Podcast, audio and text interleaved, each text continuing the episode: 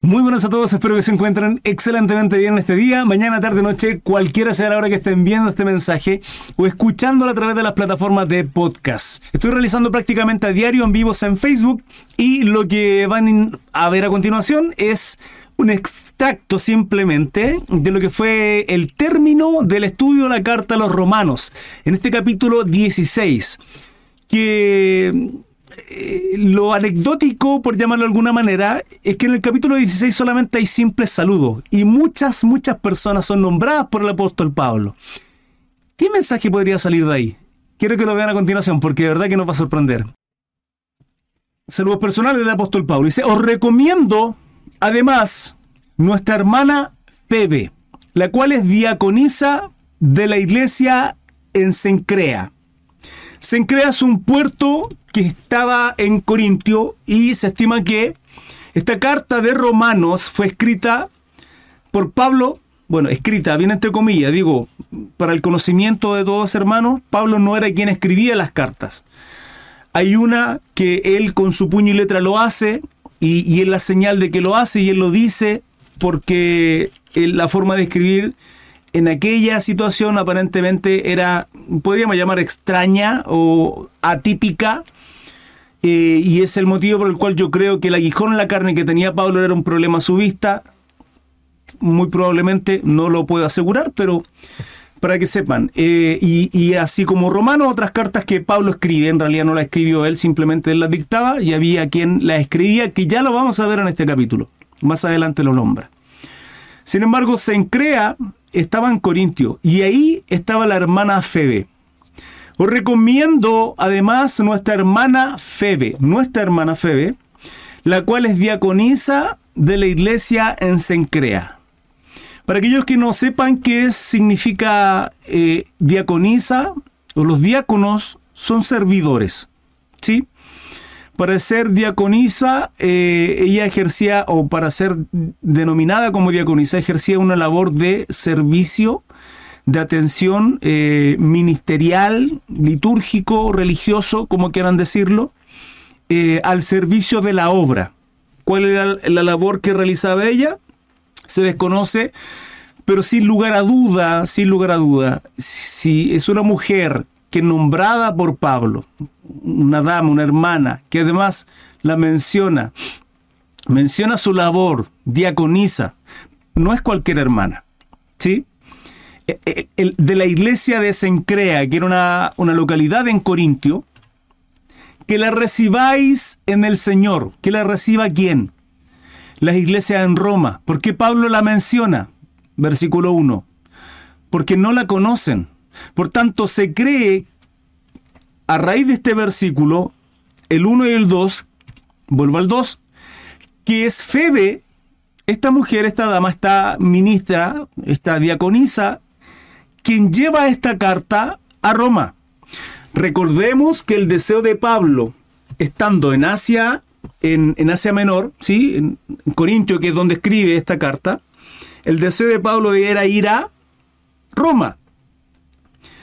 Sin embargo, cambia eso en su corazón por diferentes motivos. Uno de esos motivos eh, ya lo estudiamos en el capítulo anterior, que tenía que ver con una ofrenda. Otro de esos motivos era el concilio en Jerusalén, vale decir, reunirse con el resto de los apóstoles, con el resto de varones que predicaban el Evangelio de Jesucristo, ponerse de acuerdo con relación a los fundamentos del Evangelio de Jesucristo, entre otros temas más. Em, y lógicamente lo iba a encontrar ahí eh, en Jerusalén. No obstante, no va a Roma de ahí, sino que va a Jerusalén y el viaje después luego de Jerusalén a Roma. Ahí pasan bastante tiempo, un par de años, por no decir menor. Que la recibáis en el Señor, a quien a Febe, aquí la iglesia de Roma que reciba a Febe como que, como una hermana, pero no como cualquier hermana, sino como diaconisa. Eh, esto nos da a entender lógicamente que hermano Chris, yo puedo cambiarme a iglesia, sí. Sí, sí, sí. Sí, lo que pasa es que eh, vivo en Santiago y ahora me voy a ir al sur y, quiero irme allá. ¿Y cómo lo hago? Porque acá yo tengo un trabajo, un servicio, dos opciones. Es posible que a través de una carta pastoral y el, el ministerio que usted ha ejercido, hermano, hermana, en una congregación, a través de esa carta, a través de un respaldo pastoral de alguna manera, se le haga llegar al pastor de, de esa nueva iglesia con recomendaciones, idealmente, no a cualquier iglesia, y el pastor de allá la tome y diga, ah, hermana, qué bueno, y la pruebe un tiempo y se dé cuenta que puede integrarla a ese ministerio o algo a esa altura, ¿sí? Ministerial, comprendiendo que tal vez una hermana, un hermano hacía clase de, qué sé yo, eh, escuela dominical, estudio bíblico, etcétera, y no quiere dejar de hacerlo porque es su ministerio y quiere que el pastor de acá se lo enseñe allá para seguir ejerciendo y apoyar el ministerio, la obra del Señor, en una iglesia que no la conocen, que va a estar a prueba, lógicamente, un tiempo para ejercer eso. ¿Es posible? Sí, porque fíjense que si nos cambiamos de una iglesia a otra donde no nos conocen, tenemos que pasar por un proceso, hermanos. Proceso que en mucha iglesia, en mucha iglesia, no se hace. No se hace. Fíjense. Se arma una congregación, unos hermanos 10, 15, 20, 30, 40 hermanos, etc. ¿Sí? Hay un pastor, guía, direcciona la, la congregación, pero de pronto pasa un tiempo, un mes, dos meses, y la música que, colocan, que colocan para adorar al Señor es solamente música envasada, o sea, a través de un computador, qué sé yo, un teléfono, un smartphone, etc. Y de pronto sale un hermano y dice, pastor, yo sé tocar guitarra, una hermana, yo sé cantar y quieren adorar al Señor. ¿Es correcto que porque saben simplemente o tienen esos talentos vengan y adoren y canten al Señor? No, no, si no conocemos los hermanos. Hermanos, es sumamente importante. Fíjense quienes llevaban la adoración, quienes ministraban la presencia de Dios en el Antiguo Testamento era la tribu de Leví. No era cualquiera. Por lo tanto, el servicio ministerial en una congregación tiene que ser igual. No solo esto tiene que ver con la adoración, aquellos que están arriba del púlpito o, tocando, adorando a través de la música al Señor y llevando ese ministerio, ese servicio, sino en todo ámbito de cosas. Y de ahí la importancia porque Pablo menciona a Febe y dice, la cual es diaconisa en la iglesia de Sencrea. ¿Para qué? Para que Roma se dé cuenta de que no es cualquier persona Febe, sino que tiene un nivel eh, de, llamémoslo la antigüedad, cierta anciana, es anciana, es antigua en los caminos, que eh, tiene un corazón servicial y tiene un rango. Llámese rango la antigüedad que uno tiene en el Señor. No es cualquier mujer, ¿sí? No es neófita que la recibáis en el Señor. Este Señor es con mayúscula nuestro Señor Jesucristo. Como es digno de los santos. Y que la ayudéis en cualquier cosa en que necesite de vosotros. Y que la ayudéis en cualquier cosa que necesite de vosotros. Va al servicio. Ella es servicial, ejerce un ministerio. No obstante, si necesita algo de vosotros, queridos hermanos, es nuestra hermana, sí es diaconisa, ayúdela, va en el Señor, como es digno de los santos, porque ella ha ayudado a muchos. Es una mujer que entrega su servicio a muchos. ¿Quiénes? ¿Solo hermanos? No lo sabemos. Tal vez otros también, idealmente. No solo nuestros servicios a la congregación, sino alcanzar a aquellos que también no son cristianos, lógicamente. ¿Cuál era el ministerio de ella? No lo sabemos. ¿A qué se dedicaba? No lo sabemos. Pero Pablo dice, y a mí mismo. Fíjense, se la sirvió de mucha ayuda a Pablo y Pablo a través de conocer ese servicio, conocer el trabajo que ella venía realizando, también pide que la reciban de igual forma como, como él la recibió. Saludad a Priscila y Aquila, mis colaboradores en Cristo Jesús. No son cualquier persona. Nuevamente aquí una mujer. Eh, Aquila, este Aquila, no sé si es hombre o mujer, desconozco, sinceramente. No esperen que conozca todo, no conozco todo, lógicamente. Eh, mis colaboradores en Cristo Jesús, que expusieron su vida por mí, a los cuales no solo doy, yo doy gracias, sino también todas las iglesias de los gentiles. Es, es tremendo lo que Pablo expone acá, porque bendito sea el Señor, la gloria, la honra sea para Él, pero, pero aquí también está exaltando, está destacando la obra, la colaboración, la ayuda, la asistencia de Priscila y Aquila, mis colaboradores en Cristo, que expusieron su vida por mí. ¿De qué manera? No lo sabemos.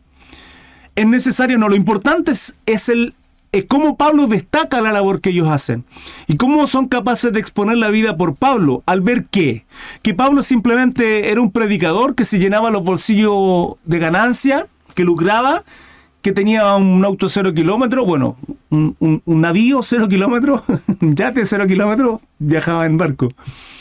No, al ver cómo Pablo exponía su propia cabeza al servicio del Evangelio por causa de nuestro Salvador Jesucristo. Eso es lo que hacía Pablo y al ver ellos eso y ver la pasión que tenía Pablo, eso los motiva a qué? A servir, a ser parte de la obra, al poner y exponer su vida por causa del Evangelio, sí, por Pablo. ¿Por qué? Porque eso es avance del, ministerio, del Evangelio. Y dice, y si no, también todas las iglesias de los gentiles. Porque el ayudar a Pablo significó ayudar a que Pablo predicara muchas y llegara a muchas iglesias. ¿De qué? Gentiles, principalmente, recordemos el servicio de Pablo era el apóstol de los gentiles.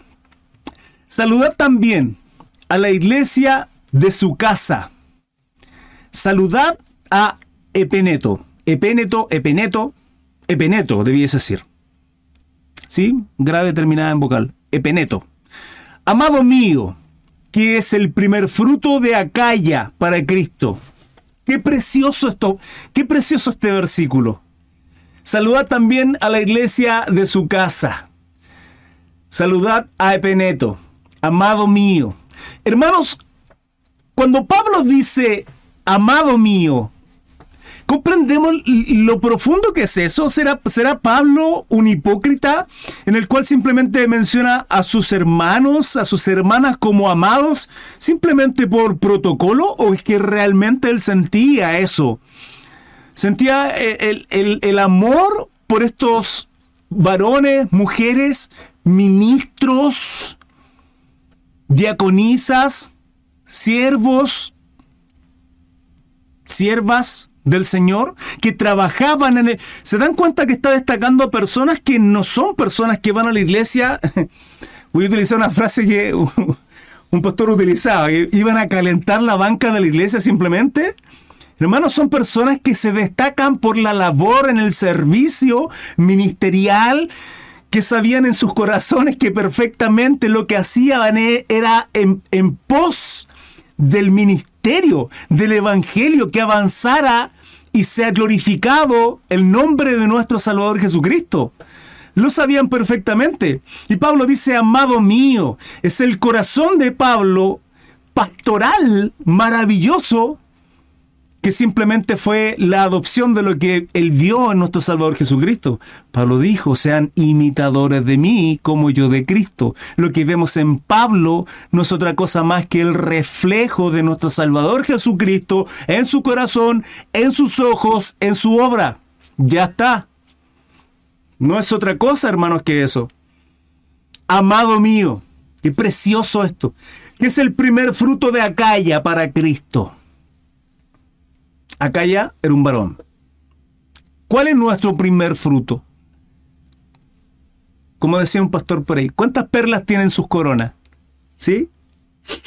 En el tribunal de Cristo recibiremos qué? Nuestras buenas obras. ¿Cuántas perlas tienen nuestras coronas? ¿Cuánta gente por misericordia Dios nos ha utilizado para ministrarle la palabra, para evangelizarle, para predicarle y el Espíritu Santo ha transformado su vida a tal punto en que uno sembró, otro cosechó. ¿Cuántas son nuestras perlas, hermanos? ¿A cuántos podemos llamar como, como hermano y decirle, amado mío? ¿Cuántos hermanos? ¿Podemos decirlo entre nosotros? Amado mío, amada hermana. ¿Podemos decirlo? ¿Podemos tener ese corazón de Pablo? Versículo 6, saludad a María, la cual ha trabajado mucho entre vosotros. Hermanos, seguimos viendo cómo Pablo destaca a personas, y, acá, ojo, es importante también destacar el por qué Pablo está destacando a mujeres serviciales. Acá podemos tocar un tema que tiene que ver con la mujer puede ser pastora, ¿Qué piensan ustedes? ¿Es bíblico? ¿Es bíblico que una mujer sea pastora? Si el esposo tiene un llamado y es pastor, ella, ella es, pastora por eso, tiene el deseo en su corazón, es bíblico, la palabra la faculta. Hay hombres que no son pastores y eso no tiene nada que ver, ¿sí? El problema es que en aquel tiempo había una situación en la cual se menospreciaba mucho a la mujer. En este tiempo. Y fíjense cómo Pablo destaca constantemente a mujeres serviciales y qué tan importantes fueron en la labor ministerial de ellas. Parte con Febe, agradeciendo el trabajo que hace Febe y la posibilidad de que en Roma la reciban tal cual era ella. hermano Mario, bendito. Bendito sea mi hermano. Gracias al Señor está por acá. Saludos, hermano Cris. Bendiciones. Bienvenido. Está saludando a mujeres serviciales, le está dando un lugar de honor. ¿Por qué? Porque no son cualquier tipo de personas. Y, y cabe resaltar esto. ¿Sí? Y lo habla con mucho amor. Versículo 7. Saludad a Andrónico y a Junias, mis parientes. Estos mis parientes probablemente sean judíos.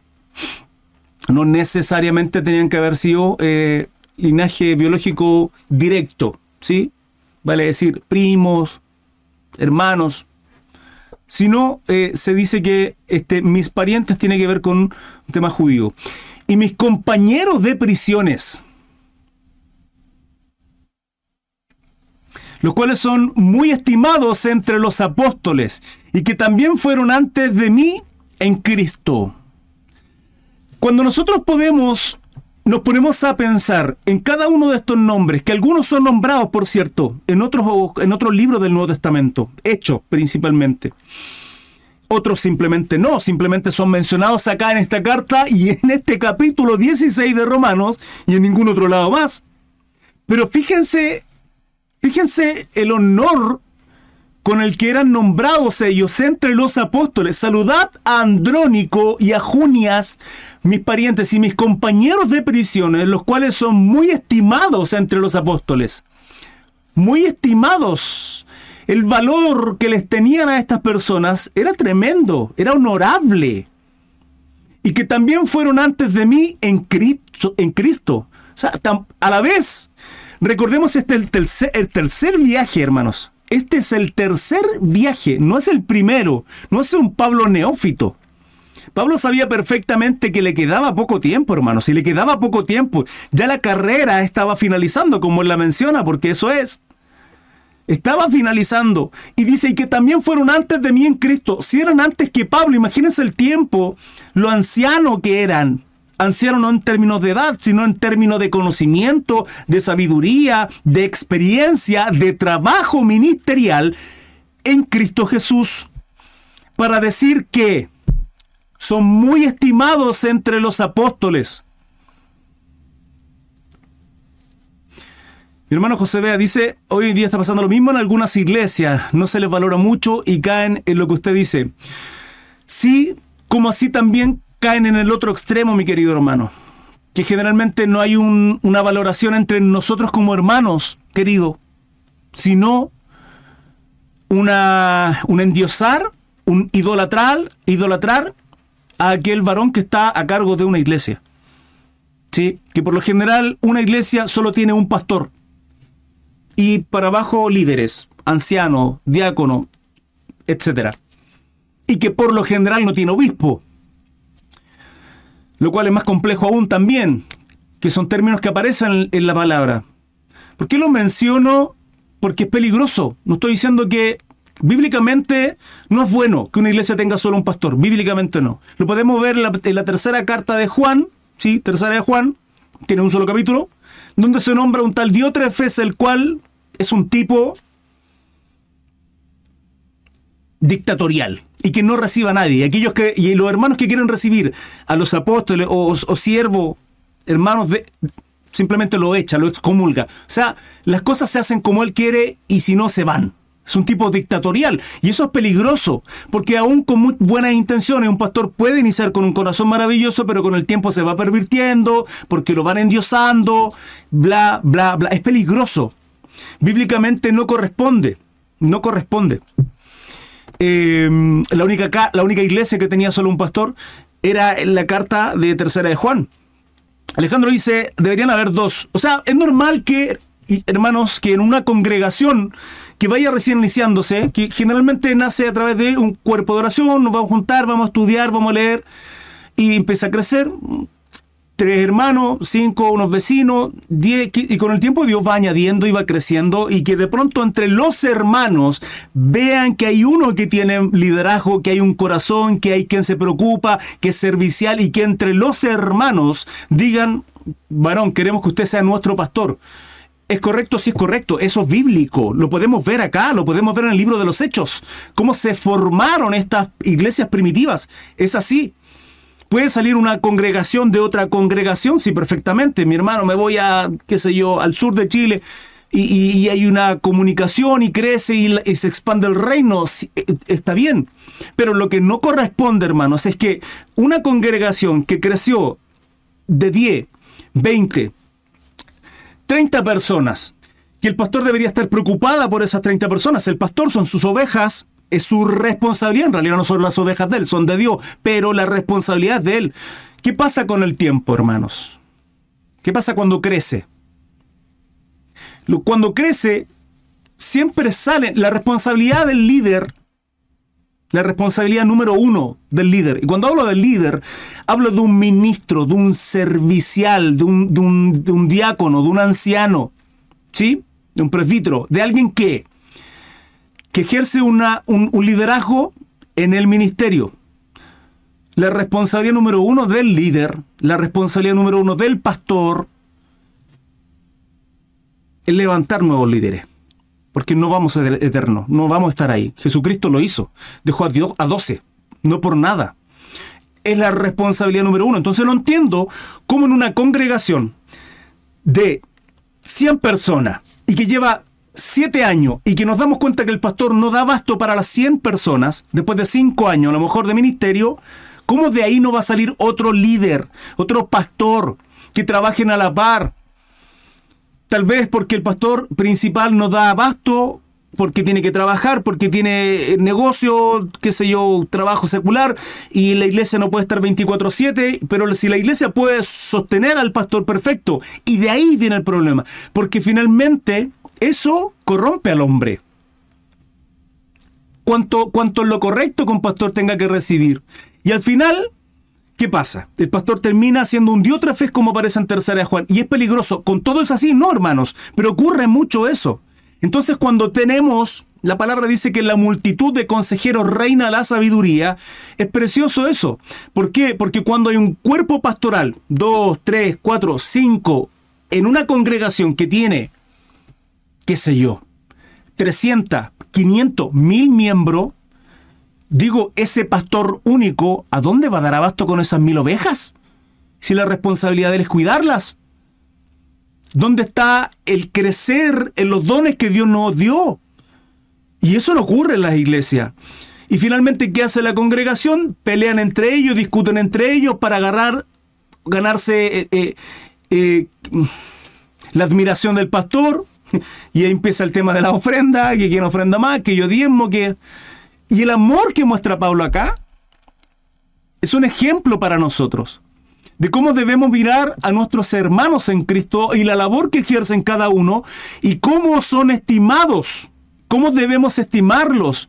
Porque a fin de cuentas, queridos, tanto a ustedes que no los conozco, como a mí que tampoco me conocen a profundidad, el absoluto, lo único que nos une es nuestro Señor Jesucristo. Y eso nos hace miembros de un cuerpo, un cuerpo con muchos miembros, brazo, piernas, dedo, ojo, oreja, muchos miembros, un solo cuerpo. Y no todos sirven en lo mismo, pero la unidad, y Pablo viene hablando de esto constantemente constantemente. Este, este libro de Romanos es una, es un, es una, es una carta pastoral con mucho amor, con mucha corrección, con mucha exhortación, fuertemente, en la que incluso Pablo dice, yo he hecho mi trabajo ministerial a los gentiles. Lo leímos en el, capítulo 15, hermanos. El Evangelio a los gentiles parte con el versículo 7. ¿Por qué? Porque Pablo ya sienta las bases de cómo somos justificados, de que no es por obras.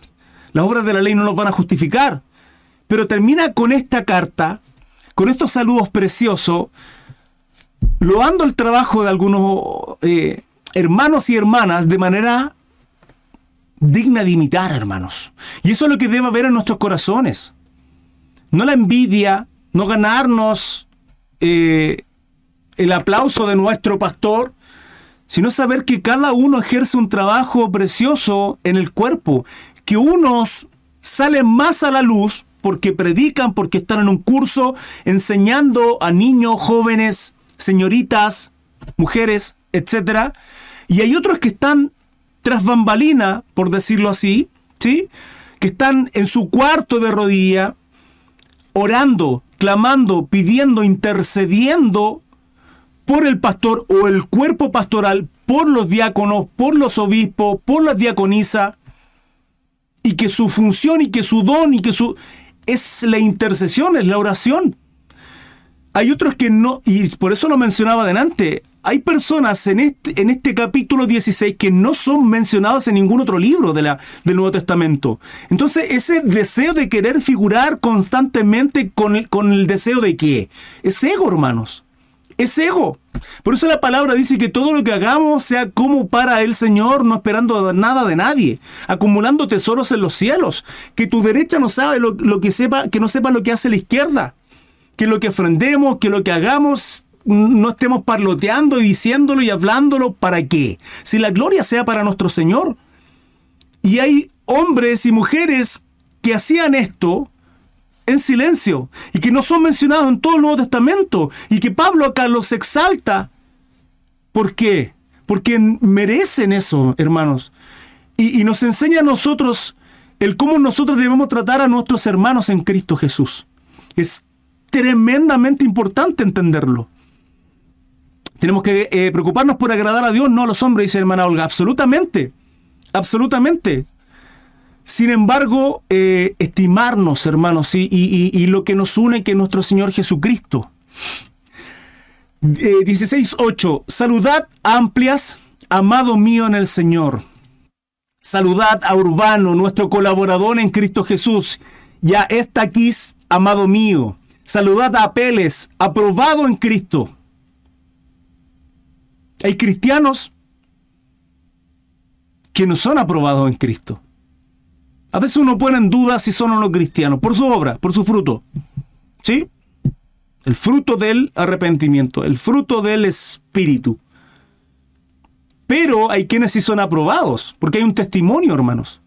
Hay un testimonio de cómo nosotros llevamos nuestra vida y los que están a nuestro alrededor ven cómo hemos llevado nuestra vida. Fíjense, si nosotros vemos la vida de David, un instante. ¿Sí?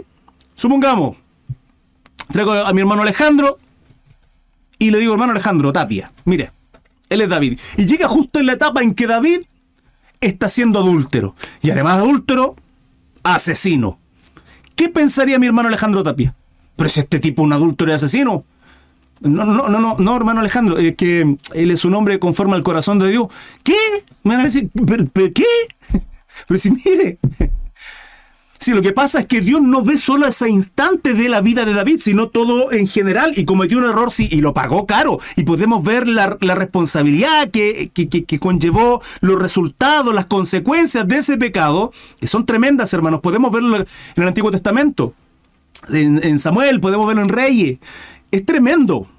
Pero, pero el Señor mira a, a David, nuestro Dios mira a David conforme a su corazón. ¿Por qué? Porque aun cuando él erró, él pecó, a los pies arrepentido, quebrantado, pidiendo que por favor la presencia de Dios no lo abandonara, porque él vio el ejemplo de Saúl. Entonces, ¿qué ve Dios? Nuestro corazón, nuestra vida, nuestra línea general, y eso se llama que perseverancia. Por eso la palabra habla de que, que hay un camino. Esto no se trata de que soy salvo, sí, listo ya, ya está todo hecho. No, hermano, no. Aquí el que crea estar firme, cuidado, no vaya a caer, dice la palabra, hermano, no nos confiemos. No nos confiemos, debemos ser aprobados en Cristo y esa aprobación, sí, claro, Dios conoce nuestros corazones, nuestros pensamientos, aquello que nadie sabe en términos buenos de ofrenda, de ayudar, de asistir, de hacer la obra, como todo el resto, pero también el fruto, que es el testimonio al resto. Mi testimonio es súper importante. ¿Por qué? Porque eso va a hablar de cómo Cristo ha transformado mi vida. Claramente y ciertísimamente, ustedes estarán de acuerdo en que conocen personas que Cristo ha transformado su vida de una manera tan increíble que uno dice, pero se cambió absolutamente. Y díganme si eso no es precioso. Díganme si eso no es un ejemplo de decir, es como, es como, perdónenme el ejemplo burdo, perdónenme el ejemplo burdo. Es como ver un, un amigo, un amigo que todo el tiempo fue gordito, ¿sí? Sobrepeso, bastante abultado, y de pronto pasa el tiempo y uno lo ve y le dice, ¿qué te pasó? Súper delgado, buen estado físico, lleno de, vida, su rostro cambió, más alegre. Y, y, y, tú le preguntas, ¿qué, ¿qué, qué, ocurrió? O sea, no, quieres saber lo que pasó. Cambió su, su estilo de vida, cambió su alimentación, de vez en cuando hace ejercicio, una vida saludable. Dime si a ti no te, no te daría gana a lo mejor de, digo a ti si tienes un problema de salud, si estás con sobrepeso y, te cuesta, claro, claramente, es un hecho. ¿Y qué pasa cuando una persona es transformada? Una persona que es triste, que es cabizbaja, que constantemente pasaba en depresión, eh, eh, depresiva, con pensamiento negativo, oscuro, y de pronto pasa el tiempo y la vemos y vemos que hay un cambio notable. Es importantísimo el testimonio y ser aprobado por Cristo sí, pero también por la gente. De ahí viene el hecho de que cuando ingresamos a una iglesia, el pastor, el liderazgo, el cuerpo pastoral entienda, vea con el tiempo en que yo soy una persona aprobada por Cristo y también por aquellas personas que ven mi trabajo, el deseo de colaborar, de asistir a una iglesia. Para mí hay dos tipos de personas en una congregación, quien va a recibir y quien va a aportar. Hay un punto medio en el que uno ya no va a recibir una iglesia, hermanos, va a aportar. Va a aportar. Eso no significa que de pronto uno vaya y, Dios no hable a través del predicador o, que uno vaya con los brazos caídos y reciba el abrazo y diga, hermano, ¿qué pasa? Esa cara siempre está alegre y nos levante el ánimo. Díganme si no es precioso. Cuán delicioso es habitar, cuán maravilloso, cuán alegre, cuán gozoso es habitar los hermanos juntos en armonía. Es precioso, hermanos. Es esa la familia. Es eso el corazón que Pablo quiere transmitir acá en esta carta. Con estos saludos preciosos a personas simples como ustedes y yo, ejerciendo un trabajo con, un corazón, con, con, la gracia, con la pasión que tenía nuestro Señor Jesucristo y que pone en sus vidas. Bendito sea el Señor. Bendito sea nuestro Señor.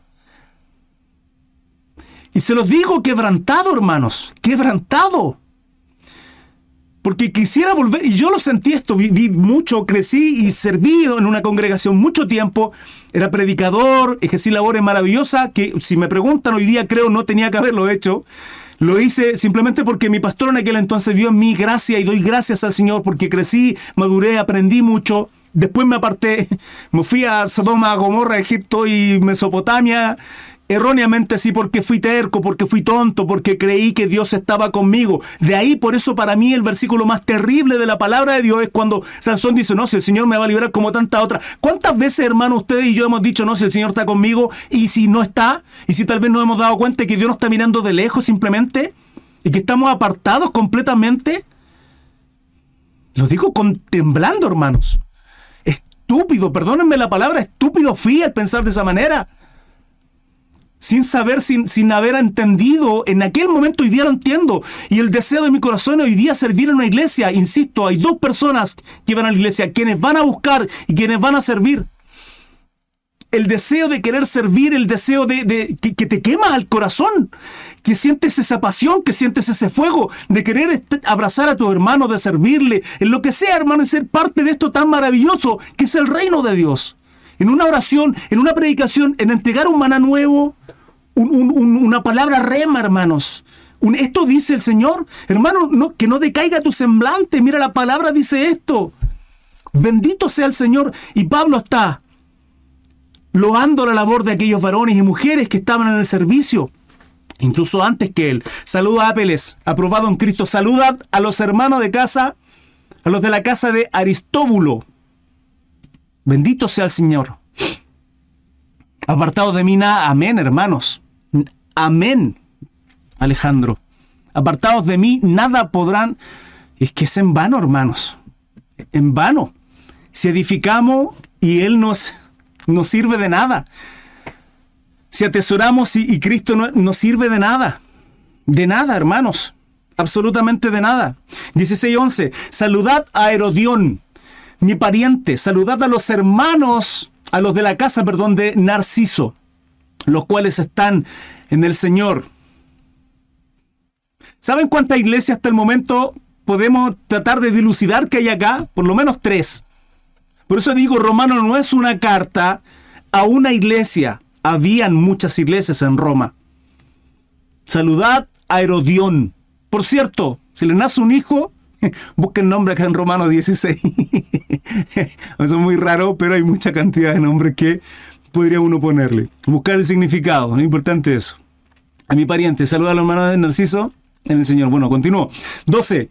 Saludad a Trifena y a Trifosa, las cuales trabajan en el Señor. Saludad a la amada Pérsida, la cual ha trabajado mucho en el Señor. Sigue nombrando a personas que trabajaban en el ministerio, que entendían la, la labor que hacían, hermanos. Saludad a Rufo, escogido en el Señor, y a su madre y mía. Saludad a Rufo, escogido en el Señor, y a su madre y mía. Pablo abraza a la madre de Rufo como si fuera de él. No es que Rufo fuera hermano de Pablo, porque lo diría, lo destacaría, y no lo destaca, no lo dice. Rufo no era su hermano biológico, hijo del padre y de la madre. No, no, no, no lo era, pero él abraza a su madre, la madre de Rufo, como si fuera de él con ese amor fraternal, amoroso, entendiendo que, que la obra que hizo Cristo en ellos la hizo en mí y que Cristo, hermanos, sí, es que eso tenemos que entender la importancia de entender de cuán importantes son estas personas, de cuán importantes son, son ustedes, hermanos, de cuán importantes son que Cristo murió por cada uno de ustedes, que Cristo murió por Rufo, que Cristo murió por por su madre, y Pablo la abraza entendiendo lo importante que son en el reino de Dios y la labor que hacían, llevando el Evangelio, ministrando la gloria de Dios al servicio de. 14. Saludada a Sincrito, a Flegonte, a Hermas, a Patrobas, a Hermes y a los hermanos que están con ellos. Más iglesias. Saludada a Fiólogo, a Julia, a Nereo, y a su hermana, a Olimpas, y a todos los santos que están con ellos. Le aseguro que cada uno de estos saludos y grupos eran iglesias, hermanos. Iglesias, hermano, pero si no eran 300, no eran 500, no. ¿Y quién dice que una congregación tienen que ser 100, 50, hermanos? ¿Quién dice eso? Si, si, si nace una congregación en tu casa, porque en tu casa son tres, cuatro, cinco, porque la labor, ojo, padres de familia, está nuestra responsabilidad esta es nuestra responsabilidad. Aquí le hablo a los varones jefes de familia. Nuestra responsabilidad es santificar a nuestra esposa, lo dice la palabra. Y nuestra responsabilidad es predicar, enseñar, educar, corregir, exhortar a nuestros hijos en el camino, yendo al colegio, en casa, fuera de ella, en todo tiempo. Y si esas reuniones, porque imagino que tenemos que hacerlas, ¿no? ¿Sí? ¿Estarán de acuerdo conmigo? Esas reuniones que hacemos familiares de compartir la palabra y de pronto un vecino con problemas, vecino, sí, mire, sabe que acá, vecino, estamos haciendo reunión en mi casa, lo invito y lo invita y posteriormente invita al hermano, al vecino de allá, acá, a los amigos y sale una congregación. ¿Qué? Si así nace la congregación, hermanos, así nacieron la así nació la iglesia primitiva. Así, tal cual lo estamos viendo. Podemos testificarlo a través del libro de los Hechos. Saludad a Fi, Filólogo, y a Julia, y a Nereo, y a su hermana, y a Olimpas, y a todos los santos que están con ellos. 16. Saludad los unos a los otros con ósculo santo. ese ósculo es un beso. ¿Sí? Ósculo santo. Os saludan todas las iglesias de Cristo. Mas os ruego, hermanos, que os fijéis en los que en los que causan divisiones y tropiezos en contra de la doctrina que vosotros habéis aprendido y que os apartéis de ellos. Acá cambia, acá cambia el tema, Pablo. ¿Por qué? Porque es un hecho que se estaba viviendo, es un hecho que viene de Corintio y lo que estaba ocurriendo, que ya vamos a leer y vamos a estudiar la carta de Corintio. ¿Qué dice? Dialoguen con ellos, discutan con ellos, conversen, háganlo entender. Asumo que hasta ese punto son tan cabeza dura, son tan porfiados, que el único, el único deseo que tienen en sus corazones es soberbia, es altivez, es ego, no querer perder, no querer someterse y causar división y tropiezo en contra de la doctrina que ellos habían aprendido. ¿Qué hacemos, hermanos? La palabra establece, si un hermano peca contra ti, ve, conversa, discútelo, tú y él, nadie más lo sabe. Hermano, usted cometió un error, no hay problema. Sí, hermano, sabe que lo siento, discúlpeme. Perfecto, no se preocupe, hermano, si yo también puedo cometer ese error. Dios le bendiga. Habéis ganado un hermano. Se va. Pasó una semana, de nuevo lo mismo. Se enteró, usted supo, X motivo. Hermano, venga. Juanito, Pedrito, hermano, ¿están ustedes acá de testigo? Hermano, está la segunda vez. Segunda vez que ocurre, ya lo conversamos una, la, semana pasada. Usted está arrepentido. Sí, hermano, le, le pido disculpas. De verdad que ya no más. Hermanos, hay, una, hay, una, hay un protocolo. ¿Con qué deseo? ¿Con el deseo de juzgarlo y apuntarlo y hacerlo? No, no, no, de avergonzarlo con los hermanos. ¿Sí? Pero si aún así el cabeza dura sigue sin entender qué dice la palabra delante de toda la congregación, ¿para qué? Para humillarlo, para que sea quebrantado, para que se sienta avergonzado y, y no caiga en el error nuevamente, hermanos. Esa, esa es la conducta que hay que hacer. Pero ya si cuando conversa una, conversan con testigo para que en boca de dos o tres delante de la congregación, toda la familia, todo, toda la nación ya lo sé. ¿Qué más esperan, hermanos? ¿Qué dice? ¿Qué dice? Apártate de ellos, si no hay nada más que hacer. Nosotros no somos Dios para cambiar sus corazones, hermanos. Y es, es el fruto de su obra, en lo que ellos hacen, lo que nosotros nos va a testificar, si son o no cristianos, si hacen las cosas correctamente, si lo que desean es entender que tenemos que mantener la unidad en vez de causar divisiones y tropiezos. Hermanos, ya no tenemos nada más que hacer y Pablo está diciendo apártense de ellos. Eh, la palabra también establece tómenos por gentil y publicanos. ¿Saben lo que, lo que eran los gentiles para los judíos? ¿Y publicanos? ¿Que eran peores? Hermanos, no, es que mi corazón, es que el hermano, y si yo también entiendo tu corazón, pero están dividiendo la congregación, está dividiendo el cuerpo. Están dividiendo el cuerpo. 18. Porque tales personas no sirven a nuestro Señor Jesucristo. No sirven. Pablo dice, dice llanamente, no sirven sino a sus propios vientres. ¿Qué? Ego, altivez, ego, nada más. Y con sus suaves palabras, suaves palabras y lisonjas engañan los corazones de los ingenuos. Eso, esto es lo más terrible. Que de pronto aquellos maduros, aquellos eh, ancianos en Cristo Jesús pueden entender lo malicioso que son algunos miembros de una congregación, pero hay otros que no. Y se dejan engañar y terminan escuchando esta doctrina de demonios, hermanos. Y eso es tremendamente peligroso, porque si no son firmes, van a dividir la iglesia. Se los dije hace unos estudios atrás, las congregaciones, las iglesias, no solo hay cristianos, hay cristianos, amén, bendito sea el Señor. Hay gente que también se cree cristiana, hay otros que no son cristianos y está bien porque tienen que ser cristianos o al menos tienen que eh, escuchar, participar, ser alumbrados, ¿sí? con la palabra, eh, degustar lo santo, degustar lo espiritual, es normal. ¿Para qué? Para aceptar a Jesucristo. Es básico, pero también hay brujos, también hay brujas dividiendo las congregaciones en la iglesia y una de las formas en que la hacen es con eso, hermanos. Murmuración. Y con suaves palabras dice, hermanito, sí, hermanito, pero por fuera pelan a medio mundo, hermanos lo hacen y hablan del... No, y, lo hacen como el pastor sí predicó bonito, pero... ese pero, el hermano de ahí sí baila, toca bonito, así, pero oye, ¿supiste que creo que anda con la hermana? Hermanos, ¿en serio? ¿Qué dice? Pero tales personas no sirven a nuestro Señor Jesucristo, sino a sus propios vientres, y con suaves palabras y lisonjas engañan los corazones de los ingenuos.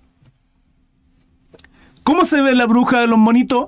como mujeres bonitas, ¿cierto? Y que dan manzanitas y hacen obras buenas. Pero lo que abunda en su corazón habla la boca, así que ojo al testimonio de esas personas. Se los digo, hermano, para que tengan precaución aquellos que se congregan. Aquellos que se congregan activamente y pertenecen a una iglesia. Presten atención a lo que les digo. porque vuestra obediencia ha venido a ser notoria a todos. Así que me gozo de vosotros. ¿De quién? De la iglesia en Roma, de, de todos los varones y mujeres que mencionó Pablo. Así que me gozo de vosotros porque quiero que seáis sabios para el bien e ingenuos para el mal. Y el Dios de paz aplastará en breve a Satanás, Jehová lo reprenda, en el nombre de Jesucristo, bajo vuestros pies. Y el Dios de paz aplastará en breve a Satanás bajo vuestros pies. La gracia de nuestro Señor Jesucristo sea con vosotros. ¿Por qué dice, y el Dios de paz aplastará en breve a Satanás bajo vuestros pies? Pero si Cristo ya lo venció en la cruz, sí, pero Cristo, por mano.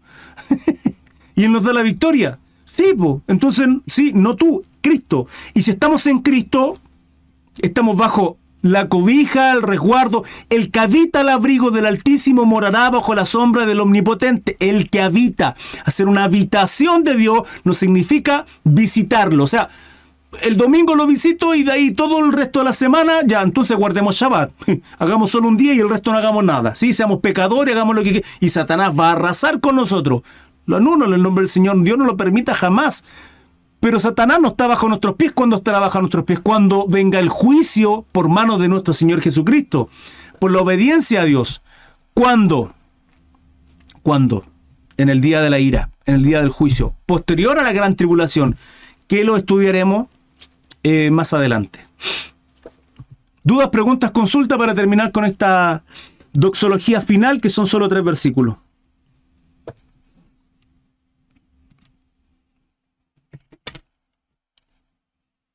¿Ninguna? Bueno, sigamos. Termino, la dejan ahí y la leeré al terminal. O sea, al terminar. Eh, perdón, 25. Salté al 21. perdón, 20. Sí, 25. Y el que puede confirmaros, según mi evangelio y la predicación de Jesucristo, según la revelación del ministerio, del misterio, que se ha mantenido oculto desde tiempos eternos. ¿De qué misterio está hablando? De Jesucristo, de, la justificación. ¿Por qué se ha mantenido, por qué se ha mantenido oculto? Porque el Antiguo Testamento habla de Jesucristo, porque Isaías 53 habla de Jesucristo, porque está profetizado todo lo que está en el Nuevo Testamento con relación a Jesucristo y que los judíos no supieron ver.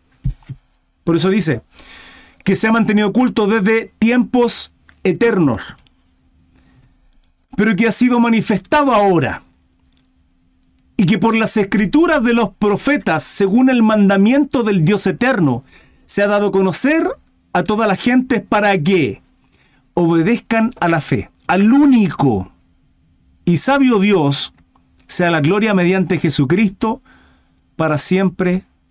Amén. Bendito sea nuestro Señor. ¿Cuántos dicen amén? La unidad, hermanos, la unidad, la unión, el saber que Jesucristo está en cada uno de nosotros y cuán importantes somos para Él, que Él murió en la cruz, se sacrificó para, para poner justificación, gozo, paz, para poner vida eterna, para, para hacernos eternos, para volver al Padre en esta reconciliación maravillosa. Y lo importante que somos como miembros de un cuerpo, muchos miembros, un cuerpo en Cristo Jesús siendo Él la cabeza. De ahí la importancia de cada una de esas personas que fueron nombradas por Pablo, ¿sí o no? Importantes para la obra y el ministerio. De ahí la importancia que tienen que tener también nuestros corazones, de amar a nuestros hermanos y entender que, que cada uno de nosotros somos importantes y que los dones, los talentos que Dios pone, el servicio, que Dios pone es para la obra, hermanos, es para, para hacer de bendición los unos a los otros. Así es que, sin lugar a dudas, sé que fue de bendición para ti. Deja un buen like, te lo agradecería. Comparte este contenido eh, y sígueme a través de redes sociales. Recuerda, en Facebook estoy realizando los en vivos a diario prácticamente y estamos viviendo momentos preciosos con la ayuda del Señor. Me despido agradeciéndoles, hermanos. Dejen un buen like, insisto. Por favor, se lo agradezco. Y sus comentarios abajo. Un abrazo gigante y que Dios les bendiga a todos y cada uno de ustedes. Hasta luego. Chao, chao.